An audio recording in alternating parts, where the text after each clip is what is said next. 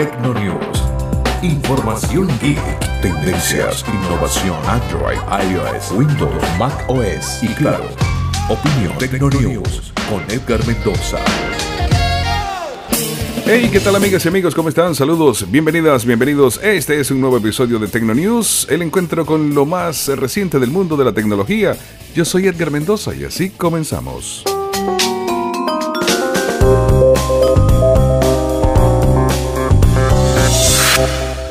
Comenzamos hablándoles de Huawei. Finalmente llegará a los móviles el sistema operativo propio de Huawei. Debutará este próximo 2 de junio y la compañía lo ha anunciado mediante un video en YouTube y esto implica que Harmony eh, OS tras ser presentado hace dos años, estará presente también en las pantallas más populares del mundo, las de los smartphones. Según recoge Global Times, este próximo 2 de junio tendremos un evento donde se presentará Harmony OS para móviles y lo que falta es ver si llega el Harmony OS a móviles implicados o que se señalaron, mejor dicho, en lo que fue su presentación hace un tiempo atrás. Harmony, si bien fue un proyecto que venía de antes, ha tenido un enorme impacto dentro de las compañías desde el momento en que Estados Unidos decidió poner fin a Huawei en, eh, pues, dentro del territorio estadounidense.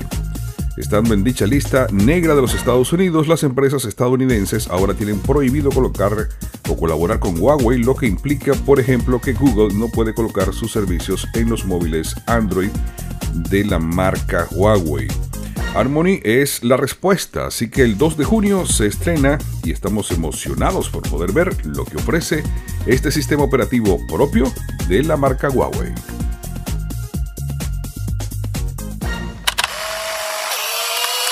Esto es Tecnonews, yo soy Edgar Mendoza, seguimos y ahora hablamos de Windows, que está cada vez más cerca de recibir una de las actualizaciones más importantes de su historia. No se trata de rumores o suposiciones.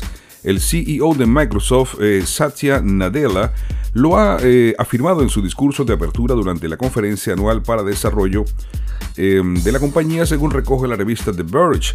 Nadella no ha brindado demasiados detalles, pero sí ha dejado claro hacia dónde apunta eh, Microsoft. Creemos más oportunidades o crearemos más oportunidades para que todos los desarrolladores de Windows de hoy em, pues puedan seguir trabajando. Daremos la bienvenida a todos los creadores que busquen la plataforma más innovadora, nueva y abierta para crear, distribuir y monetizar aplicaciones. Esperamos poder competir muy pronto o comenzar muy pronto, quise decir. Microsoft está trabajando en el ecosistema de aplicaciones para Windows. No solo se trata de una renovación visual de la tienda integrada, sino de poner en marcha mecanismos que apoyen a los desarrolladores y creadores. Esto también beneficiará directamente a los usuarios que se encontrarán con cosas mejores y con más aplicaciones. Ahora sí, haciendo referencia a los rumores, eh, según The Verge existe la posibilidad de que Microsoft pueda permitir plataformas de terceros en Windows. De esta forma, los desarrolladores podrán evitar las comisiones del 15% de las aplicaciones y el 12% de los juegos. Por otra parte, Windows podría recibir un importante rediseño visual, pero dice su CEO, el de Microsoft, que va a ser una o si no la más importante actualización que ha recibido Windows en toda su historia o por lo menos en la última década. Veremos. Amigos, otra de las notas importantes de este día de hoy tiene que ver con Apple. Y es que la compañía eh, TSMC empieza a fabricar masivamente el procesador A15 del iPhone 13. La compañía Apple ha comenzado a fabricar masivamente el nuevo procesador A15 que llevarán los futuros iPhone 13 que podrían presentarse a finales de este año. Como en los años anteriores, la fabricación corre a cargo de la empresa taiwanesa TSMC. Actualmente, la única capaz de fabricar este chip con un proceso de fabricación de tan solo 5 nanómetros.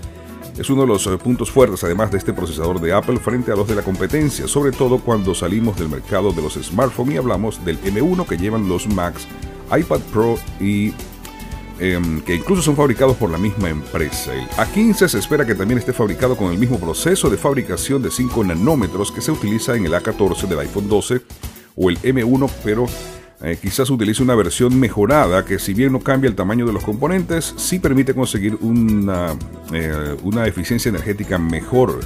Se espera que además de las mejoras de potencia y eficiencia, podría este traernos eh, mejoras importantes de pantalla, una versión de LTPO que permite mantener en cierta información básicamente siempre mostrada y que al mismo tiempo va a ofrecer una velocidad de rastreo de refresco de pantalla de 120 Hz. Apple. Amigos, esto fue Tecnonews. Nos encontramos en el próximo episodio. Bye.